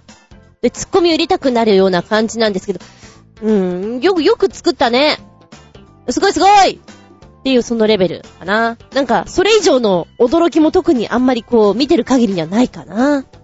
第2位、天使大使展って読むのかな高さ41.6メートル巨大な神様フィギュアが3体と思いきやこの天使大使展は10階建てのホテルなんです。ホテルの部屋はすべて神様の体の中に格納されておりまして、泊まるとガンダムのパイロットのような気分が味わえるらしい。これホテルかや、やっちまったなって感じだな。ハリボテのような感じで、えーと、緑のおっさんと、赤いおっさんと、なんか七福神に出てきそうなおっさんがいて、神様なんだけど、うーん、うーん、そう。うーん、これに止まんなくてもいいかな。うーん。ただ、さっきの、あの、後頭部の方に泊まる宿泊施設とこちらだったらどちらがいいって言ったらこちらに泊まります。こっちの方がなんか、カラフルだし、面白いから。中がどうなってんだろうね。派手そう。いくらで泊まれんでしょう。うーん、ちょっと気になるねはい。そして第1位人民日報社ビル北京にあります。これは、私が説明するよりぜひ見ていただきたい。えー、っと、惜しいんだって。すごいらしいよ。ちなみにこちらは、イギリスにあります30セントメリーアクスをパクったんじゃないの？って言われてるんだけど、パクったにしたちょ、ちょっと、ねえ、やっちゃったよねどうしちゃったの？何そのアレンジどうしちゃったの？っていうツッコミがあるみたいです。えっ、と、私ね、結構ポケーっとしてるので、これ何に見えるって言ったら、うーん、ロケットっていう感じにしか見えないんですよ。私そういうタイプなんです。で、じーっくりこういう文章とか読んでて、もう一回見て、あー、弾痕かっていう、そのレベルです。そのぐらい何にも気づいてないです。えっ、ー、と、この間ね、一人で鍾乳洞行ったんですよ。で、そこの鍾乳洞の一番最後の出口に、鐘があってドラがあるんですね。それを鳴らすと、願い事が叶いますよっていうのがあって、一番ここの願い事が叶うのが安産祈願なんだ。でも他の願いも叶いますよっていうのが珍しいな、こんなとこにこんなものがあるのは、と思って、写真とか撮ってたんです。一人だけど。で、よーくそこを見たら、シンボルがあって、なんだろ、このシンボル。うーん。あー弾痕かってすっげえ後に気づいて、なんか一人でさ、一応ね、おばちゃん一人が、弾痕の前で写真を撮る。そしてはしゃいでるってなんか異様だなと思って。めちゃくちゃ異様な私。よかった。誰か来てこれ押してくださいって言って、やらなくて、ね？って思いました。そのぐらい私結構ポケットしてるので、あの、この人民日報おしゃびる、もし私が行ったとしても、普通にピースサインで笑顔で写真撮れるような気がいたします。はい。えー、見てみてください。どんなものか。まあまあ、ヘンテコリンは間違いなしですよ。ありがとうございます。はい、では、コージアットワークさん。たまげたーっと、お邪魔しまーす。いらっしゃいませ。アメリカ、ボストンの大学に通う、ジョディ・ステールさんが、授業の間の暇つぶしとして絵を描くことを思いついたそうです。授業中にいたずら書きをするくらいなら誰でも経験があると思いますが、彼女が絵を描き始めたのは自分の太もも。しかもそのクオリティがとんでもなく高かったために、新聞にまで取り上げられています。コージーアットワーク。え、どんなのだろうか。しかも太ももに書くのそれってすごいね。あ、出てきたよ。おおー、これは来た来た来た来た来た来た芸術の秋だね来たねすごいね、これよく書いたな。しかも、太ももだからね。つうか、本当に授業聞いてねえな、こいつな。ここまですごいのを書いちゃう。授業中に。あ、授業中に？授業の間の暇つぶし？なんかね、スケールが違う。私もやった。暇つぶしに漫画読んだり、お絵かきしたり、いろいろやってみた。なんか内職で縫い物したりとかしたけど、これはすごいわ。しかも、結構大胆に上まで描いてるよ。ご近所にいる人、ドキドキしちゃうね。この人一体何してんだろうと。ヘイ、ジョディ、何してんだい？みたいな感じだよね。うわぁ、すごい。ジョディさん本にも載ってる。可愛らしいね。鼻ピーしてるね。へぇ、で、下の方にスクロールしていくと、ちょっと絵がね、方向性が変わってきて、おー、これはなんか肉肉しいのがあったり、例えばよ、こう、お肉をメリッとめくったところに、こう、血管っていうかさ、筋肉が見えてくるような、ちょっと、そういう絵も描いていたりとか、面白くなってる。宇宙があったり、ゾウさんがいたりだよ。この人面白いなぁ。面白いけど、面白いけど授業大丈夫か？いやいやいや、もうこれだけできるんだったらこの人はこれで食っていけると思う。なんかそんな気がする。すげえ。これ消すのもったいないよね、しかもね。いや、これは見てほしい。でも、これもうほとんどもう、もう何？ビキニラインギリギリまで来てるよね。ねえ。ほんとどうやって描いてんだろうって思っちゃう。その制作風景を先ほど 3D アートをね、出してくれた。あんな感じで、ぜひ出してほしい。How to で。見たいわ。面白いね、これね。えー、これを作るのにどのぐらい費やすんでしょうか？お時間を。どのぐらい、こう皆さんがね、授業を受けてる中、コツコツコツコツやってらっしゃるんでしょうか？先生もこれバレバレだと思うんですけど、どう思ってらっしゃるんでしょうか？その辺をちょっと聞いてみたいなと思う次第でございます。はい、すっごいびっくり玉ゲーターゲーター5つ、リンゴン。ありがとうございます。元気でソング、やる気でソング。まずは取り残し分から一曲どうぞ。どっちかっていうと、聞いてねっていうか、見てね面白いよっていう感じなんで、えー、見たら動画より的なソングです。新潟県のキラキラヨッピックを教えてくれました。音楽的には全く興味ないけど PV がなかなか面白いアメリカンロックバンド、OK Go! 今日はメインということで、8台のルームランナーを使用した一発撮りの PV で中。この PV でグラミー賞を取ったとか。これ、すごいよ本気ですごいよ、たまげったよえ、今、改めて、一発撮りなんだ一発撮りできるんだ、これうわぁ。あの、どういう風に行くのかなと思って見ていたら、そう来たかあ、今度そう来るのかっていうの、本当に面白くて、ずんこのハートぐーっと掴まれましたよ。ルームランナーでこんな演出ができると本当に思わなかったもん。楽しめます。3分5秒。え、ちなみに曲名はね、何だったっけ ?Here it goes again です。見てー、ちょうだい、聞いてちょうだい、面白いから。この PV にびっくりたまげた下駄5つです。リンゴンリンゴンリンゴンナイス演出はい、そして今回のメッセージです。新潟県のグリュリヨッピーくんからメッセージ。ずんこさん、こんにちネギネギネギギギギ。さて、聴けば絶対に衝撃を受ける曲を紹介しようかな。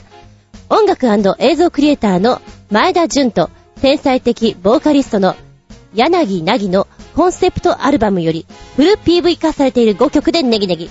衝撃的な物語の数々をご堪能ください。ハッピーエンドと言える曲はございませんけど、かっこ笑い。まずは、インパクト大の1曲、キラーソング。なんかね、今ダーッと5曲紹介するのが本当にもったいない。ので、1曲だけご紹介。キラーソング。世界観が4分37秒の PV になってるんですけど、こんなに引き込まれることってないよね。一本の、うん、本当に映画を見させられるぐらいの引き込まれる力が強かった。ああ、でも、ね、こういう、今は豊かな時代じゃないですか。そうじゃない時に、こういう状況下に置かれたらしょうがないな。そうなるよねっていうのが伝わってくるんだよね。もうなんか痛々しいっていうかそうなんだけどさっていうのがぐんぐんこう入ってくるから、まさにタイトル、キラーソングですから。キラーソングですよちょっと皆さん衝撃受けました。本当に、まずはインパクト大って書いてあるから、ガツンってなんか、ぶったたかれた感じです。これはすごいようん。えー、で、あの、歌詞がね、出てくるので、難しい言い回しをしてるんですけど、歌詞を追いながら曲とともに映像を見るのがすごくわかりやすくていいですね。あー、なんかね、いいもの見た。うん。そういう感じです。声がね、なんだろう。このストーリーにとっても合ってる感じで、スピーディーなんだけども、伝えるべきことを伝えてきてくれるっていうのかな。さらっとしてない感じがとても良かったです。あと4曲は、いずれです。え、そして、一応このコンセプトのアルバム説明っていうのも貼っつけてくれました。PV 化されてない曲も全部 YouTube で聴けると思うよ。それではごきんよう。ふららららららら。はい。YouTube は便利だね。探せば出てくる YouTube って感じだもんね。このコンセプトアルバムなんですけども、よいしょっと。これか。滅びゆく星で紡がれる13のラブソングたち。それらは最後に一つの大きな物語へと収束していく。おー。そういう方向性に持っていくのか。一応こちらのサイトの方も私のブログの方に貼っつけときますので、もしよかったら見てみてください。なんだか私ケチケチプーなので、美味しいものは最後に取っときたいみたいな、ちょこっとずつ、ちょこっとずつ出したいんです。なので今日一曲だけね。うん。まあよかったら先に聞いてくれてもいいし、語るのはお用になると思います。そしてもう一丁。新潟県のぐりぐりよっぴーくんからメッセージ。ずんこのあっぱか野郎、こんにちんねぎねぎ。さて、つい最近、過去40年間ぐらいの世界的に知られてる超有名なロックやポピュラー音楽の楽曲のギターソロを寄せ集めて演奏している動画が公開されたでネギネギよ。そしてパート2としてドラム編もあるでネギネギよ。かっこ、下の方に小さく、今演奏してる楽曲の情報が出てくる親切さがいいでネギネギ。それではごきんよう、ベロンベロンベロン。これ、すごく私好み。まずはギターの方がですね、6分ちょいなんですけれども、やっぱり有名な曲をいっぱいやってくれていて、70年代こんな曲、それからこんな曲っていうのが変わっていくのが非常に面白い。で、私が特に気に入ったのがこちらのパート2のドラムの方です。4分ちょいなんだけども、ドラムをこうやってメインに見せてくれるっていうか聞かせてくれるところってさ、あんまりないような、こう、技術的なものはあるんだろうけど、へーっていうのがちょっと面白くて、例えばジャズだったらこんな感じ？スイングだったらこういうテンポになるよね。それからロックはこうだよね。んで、やっぱり下の方に小さく今演奏してるのが出るし、左の方にはカウントとかね、今ここでは8カウントでこんなです。注目するとこは右手ですみたいなことが書いてあって、面白いです。ドラムってかっこいいね。いいね。もう本当に楽しい。あー、なんかこのリズム好きだわとかいうのあるもん。乗れるわっていうのが。で、終わったらね、4分ちょいで終わります演奏が。そしたら、一例も何もなくにっこりともしないでスーッとどっかに行ってしまってフレームアウトしてしまうところの雰囲気がまた面白い。にっこりともしないこのウインク的なやり方がまた面白いなと思って黙々と叩いてるよ。あー、私やっぱりちょっと古っぽい感じのリズムの刻み方とか好きなんだなと思って聞いてました。面白いこれはね、見入りました。4分ちょい。面白いよ。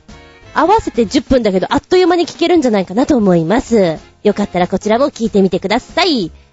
メッセージありがとうございます。はい、メッセージいきますよ。新潟県のキラキラヨッピーくんです。メッセージ、ずんこしゃん、こんにちは、バブバブ。さて、話題もないので、イギリスなどで流れている、無駄にかっちょいいと評判の、ホンダの芝刈りトラクターの CM で中。芝刈りトラクターなのに、サーキットでは200キロ以上出るとか。それではごきげんよう、バブブブブブブブブブー。芝刈り機なの200キロってどういうことですか？すごくないですか？そんな力があるのですか？ほー。そしてポチッと押すとですね、出てきましたよ。ふん方向性を間違ってるとしか思えない最高時速209キロのホンダ芝刈り機、かっこ動画。ああ。そうですね。まずちょっと動画見ようかな。見た見た面白そうえー、っと、1分26秒なんだけど、出だしがすごいかっこいい作りになってるじゃんと思って。赤いレーシングスーツを着た男がですね、こう、さっそうと現れるんですよ。で、そっから、納屋の方に芝刈り機があるんですけど、まず芝刈り機ってわかんないんですね。ホンダっていうロゴが見えてきて、かっこいい作り方してんじゃんツヤっとしたホンダっていう文字。で、そこから、レーシングシューズを履き替えて、軍手をして、芝刈り機に乗ってくっていう方向に入っていくんですけれども、だけど、エンジンかけるけど、全然芝刈り機の印象と全く違う？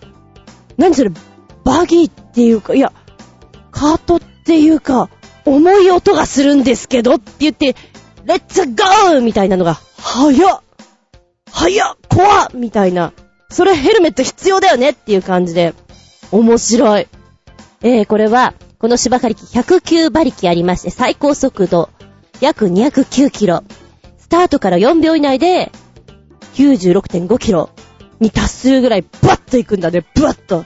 力強いねえー、もちろんこちらの芝刈り機は一般発売はされておりません。えー、ホンダが協力しまして作ったというスペシャルマシンなんだって。乗ってみたいね遊びとして。あー、芝刈り機ってほら、かっこ悪い印象とかあったりするんじゃないかと思うんだけど、こういう方向性で宣伝すると、こいいね、になるんだろうね。うーん、面白いですね。で、もう一つ YouTube の方の動画もくっつけてくれました。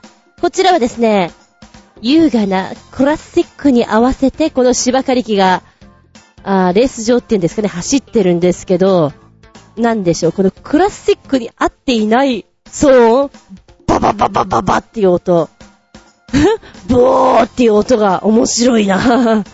早いな、これ。転倒したら怖いな。まあ短いんでこちらもちょっと見てみると、この性能がよく伝わってくるんじゃないかと思います。うーん、本田さん面白いの作ってるね。なんだか今日はね、びっくりするものがいっぱいあるから、なんか、通常だったらこれ結構びっくり玉桁で、高得点を取るような気がするんだけど、今低いもんだって えー、玉桁3.5ぐらいな感じ。ですかね。ありがとうございます。はい、続いて新潟県のぐりぐりよっぴーくん。メッセージ、ずんこさん、こんにちは、ネギネギ。さて、なんだかよくわかりませんが、ひき肉が歌ってる曲の PV です。もちろんひき肉は CG みたいです。かっこ笑い。それではごきげんよう。うらららららららら。ひき肉ソング。女性が料理をしている時にこう、食材とか出すじゃないですか。で、女性はイヤホンしながら料理をしてるんですよ。で、ひき肉がそのうち口を開けて歌い始める。食材も一緒に踊り、こう、演奏し始めるっていうところなんだけども、絵がね、シュールで面白いね。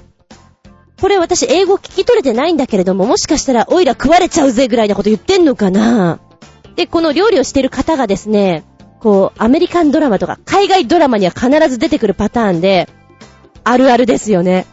こう、料理をしながら、自分の世界に浸りきって音楽に踊り、え、それ料理作って大丈夫なの？美味しいのそれ？っていうようなものをこさえてくれる。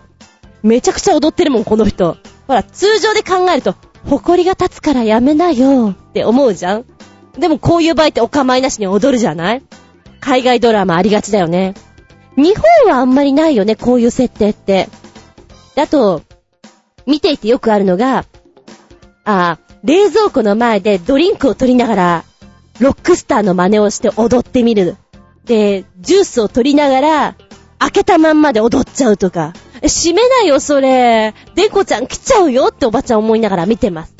シャンプーしながら、なんかあの、髪型を変えて、ロックスターの真似をするとか。海外ドラマあるある編。映画とかにも出てくんじゃないかなと思いますけど。まあなんかの、音楽悪くないですよ。不思議だなぁと思って見ていただけたら、いいかな。3分27秒、ひき肉ソング、You are on fire っていう曲になっています。さあ、どれだけの食材が踊り、歌うのでしょうかご覧あれ。まあ、一番最後に、これ旦那さんでしょうかね恋人さんが、あっていう顔するんですよ。えーっていう。そこのところが見物でしょうかはい。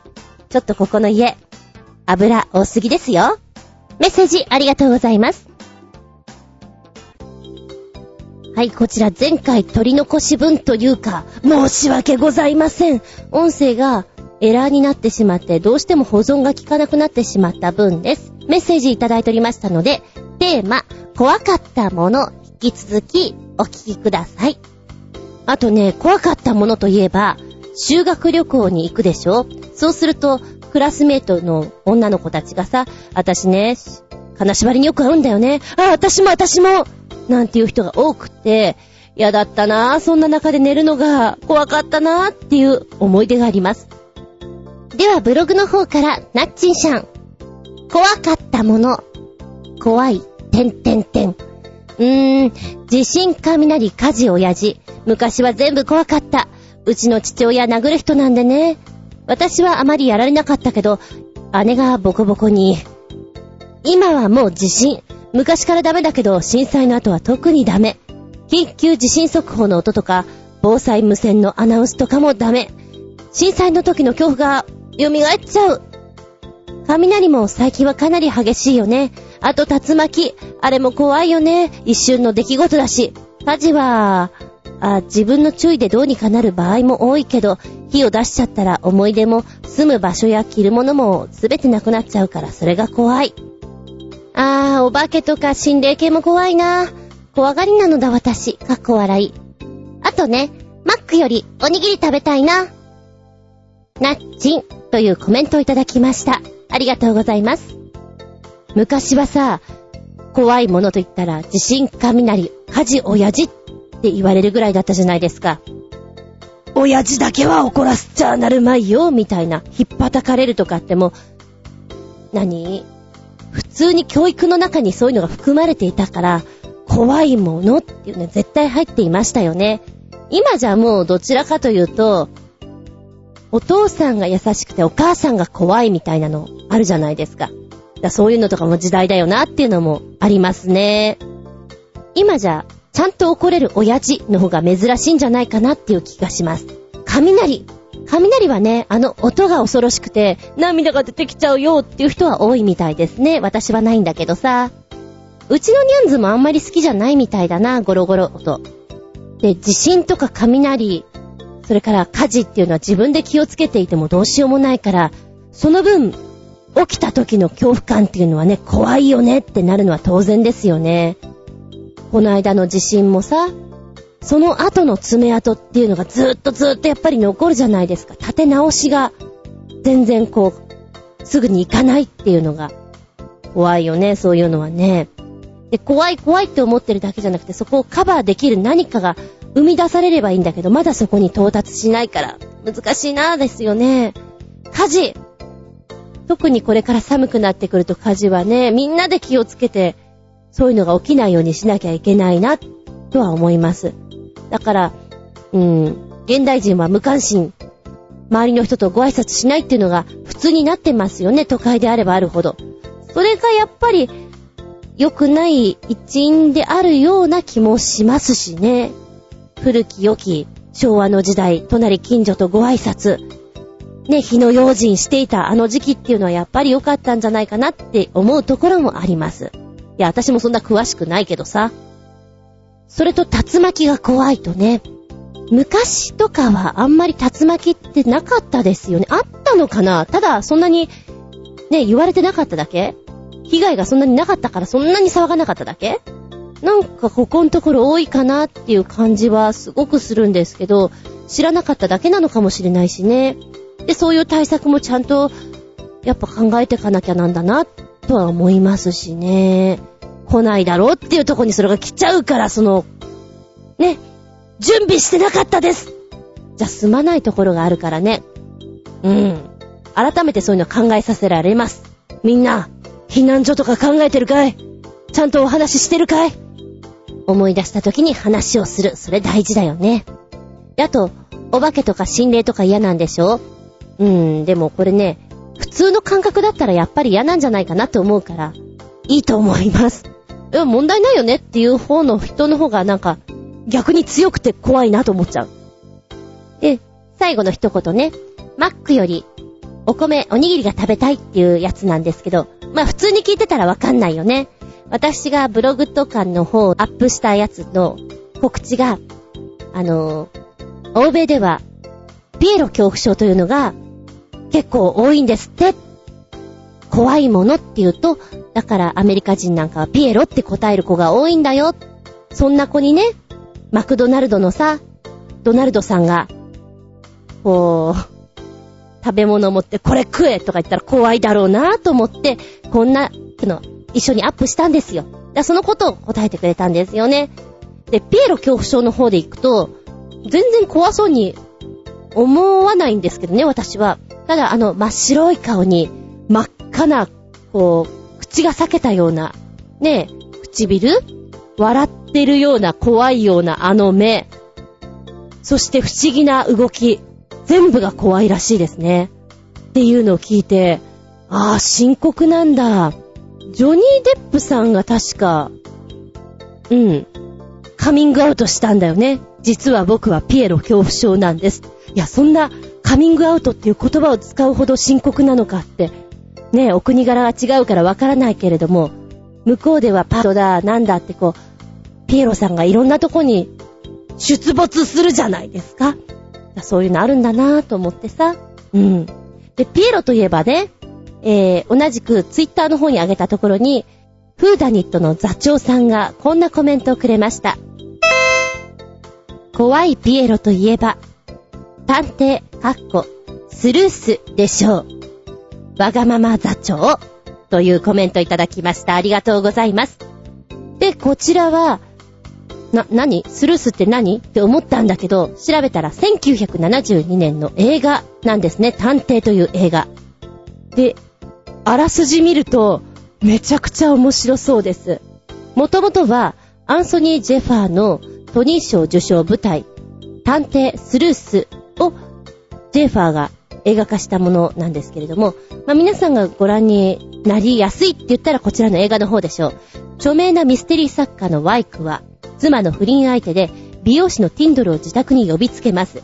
不倫の追及を受けるものと思っていたティンドルだったんですが、ワイクは、浪費家の妻にはほとほと困り果てている。私にも素敵な愛人がいるから、と切り出し、自宅の金庫に保管している宝石を泥棒に扮して盗んでほしいと言い出すんです。宝石には盗難保険がかかっているために、双方に利益があるという言い分。あまりにも虫のいい話なんだが、金銭的に厳しいティンドルはワイクの筋書き通りに、このいろんな手順を使って宝石を盗み始めるんです。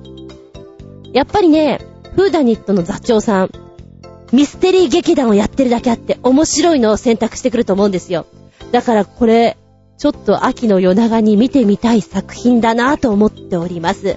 スルース、もしよかったら皆さんも見てみてください。ちなみに、2007年にスルース、こちら再映画化されてるそうで、まあ、古い方と新しい方2本あるので、ちょっとね、探せばあるかもしれません。よかったら見てみてくださいね。ガチョウさん、コメントありがとうございます。ねえ、ここに怖いピエロが出てくるのかなーなんて思っておりますけども、意外に日本人でもピエロが怖いっていう人いるみたいです。ので、あなたの周りにももしかしたらピエロ恐怖症の人いるかもしれませんね。人それぞれ怖いものは違うからね。つうことで、本日は怖いものお届けしました。みたいなことを前回喋りました。えーっと、ちょっと音声がやっぱり生きなかったんで、今ね、聞くことはできるんですよ。聞いて、あ、こんなこと喋ったのかって思いながら、返しで、ちょっともう一回再録してみたんで、コメントくれた方、ありがとうございました。前回乗らなくてごめんなさいでした。オイラはちょっとだけ機械が苦手みたいなんで、その辺が怖いかな。じゃんじゃん。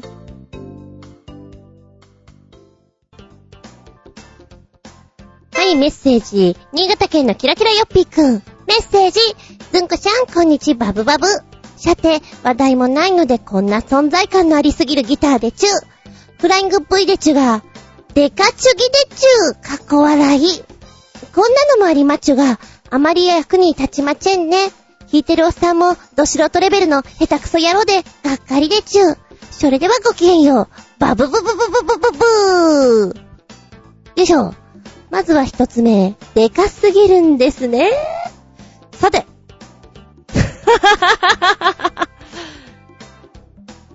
でかいなぁ。なんかあの、誰々に、ビッグライトーってかけてもらった感じかな。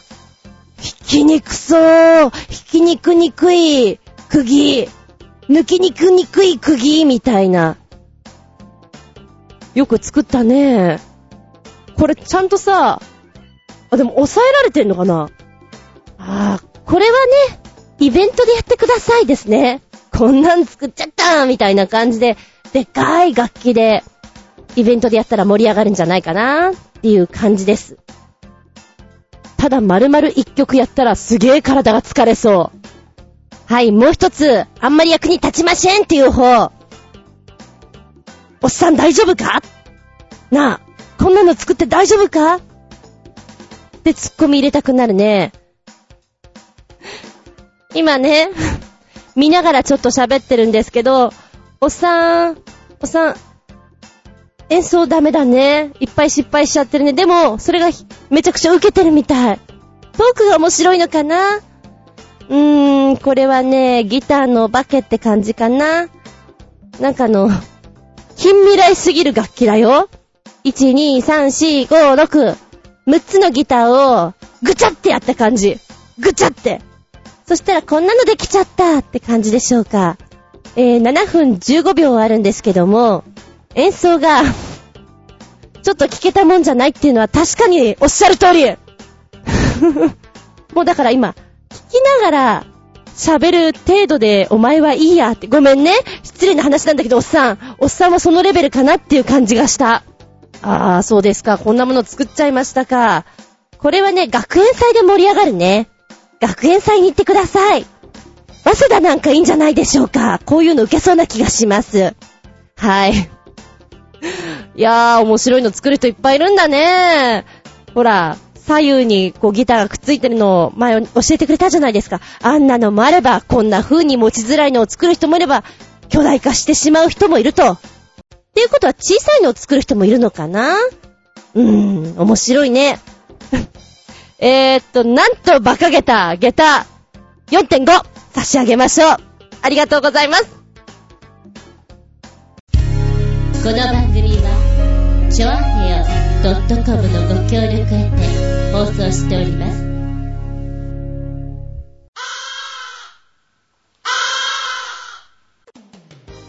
はい、終わりになってきました。本日もお付き合いありがとうございます。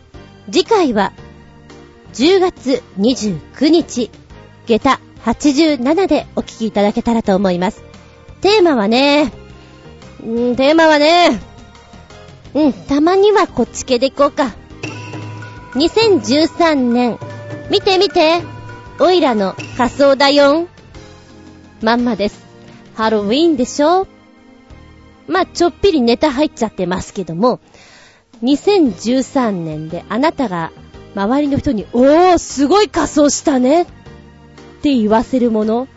しかも通常だったらトリックアトリートと言って、ねえ、お菓子くれないといたずらしちゃうぞっていうのがハロウィンだったら合言葉だと思いますけど、じゃなくて違う言葉を言っちゃうとかね。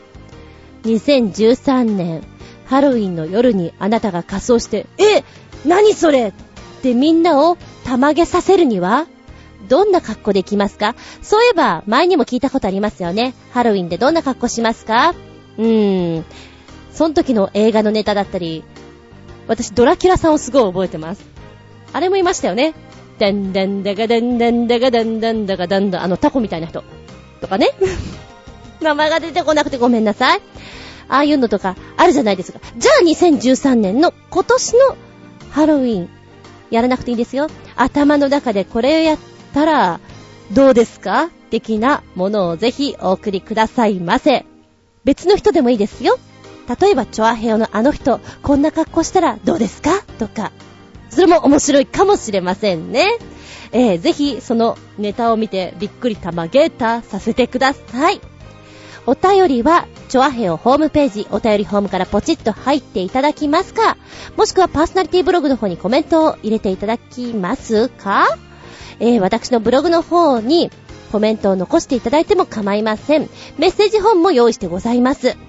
直接のメールアドレスが全部小文字で geta__zun__yahoo.co.jp geta__zun__yahoo.co.jp こちらまでお願いしますね。お題は2013年のあなたのハロウィンについてのお話ですよ。ではでは、次回は10月29日、日付が変わるその頃に、お相手は私、今、めちゃくちゃカレーライスが食べたいです。欧風カレーライスが食べたいです。行っちゃうかもです。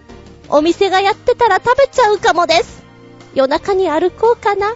カッポカッポしようかな。厚み純でした。見舞い、聞く舞い、話す舞い。ずんこの話も、もう、おしまい。じゃあねー。バイバイ。最後にメッセージ、まゆっちょからいただきました。ずんこさんへ。今日、コージアットワークさんにおすすめされた猫ギャラリー、シャトンドミューさんに行ってきました。そこで買ってきたお土産です。よかったら使ってください。作家さんとおしゃべりでつい買ってしまったのです。きっとずんこさんの好きなお店だと思うので、ぜひ、かっこ、もう行ってたらごめんなさい。まゆっちょ。PS、ちなみに、コージーさんのカレンダーは、チョアヘオに置いてもらおうと差し入れしたので、本部に行く際には見てみてくださいね。では、また。丁寧な字に書けなくてごめんなさい。超特急で書いちゃいました。ありがとうございます。お手紙と一緒にクリアファイルいただきました。にゃんこのクリアファイル。にゃんこがいっぱい私を見つめてるよ。こにゃんこだよ。目がクリクリだよ。かわいいね。ありがとうございます。すごく嬉しいです。えー、っと、私はこれから行こうとは思ってるんですよ。最後にコージアトワークさんのメッセージ。お邪魔します。いらっしゃい。お知らせです。好評につき、シャトンドミューカレンダーフェアの会期が10月20日まで延長になりました。2013年10月1日から20日まで、12時から18時、最終日17時まで。10月16日はお休みです。会場はシャトンドミュー。場所は東京都中央区銀座7-5-15。中央区銀座7-5-15の4階になります。電話番号は03-6228-5667。03-6228-5667でございます。以上です。よろしくお願いいたします。5時アットワーク。えっ、ー、と、アクセス方法もちょっと教えてくれてますので、これ、また私の方のブログに載っけときますね。あの、行こう行こうと思ってチェックしてたんですよ。そしたら、あ伸びてると思って、延長されたと思って、よしじゃあこの日に行こうっていう風に思いましてね、そっちに行きます。えー、土曜日、金曜日か土曜日、そちら狙いで行く予定です。なんかね、ちょっと今週私もバタバタしてしまって、急に代行を頼まれて、横浜に行ったんですけども、代行と自分のクラスがあって9コマ。で、初めてのクラス、初めての人たち、初めての出た。きついんですよね。てんやわんやで。しかも私、あの、ブログにあげたんですけど、家からそんなに遠くないと思ってナビ情報を見ていたら1時間16分だったんですよ。余裕かましていたら、なんか高速設定になってたらしくて高速に乗れと。えー、朝から高速はちょっと勘弁よ。でももう乗らないと間に合わないよと思って、高速乗って必死に行ってたりなんかしてたんで、ちょっと土日ヘロヘロ気味やっと月曜日お休みで、えー、っと、収録が押して押しての14日 14日の間もなく8時になります。こんな時間に撮っております。そんだけ忙しかったんだって思っていただけたら嬉しいです。今週末、行こうかなと思ってます。シャトンドニューさん。まゆっちょ、コーチャートークさん、情報ありがとうございます。プレゼントありがとうございます。行きたいと思ってます。皆さんもよかったら行ってみてね。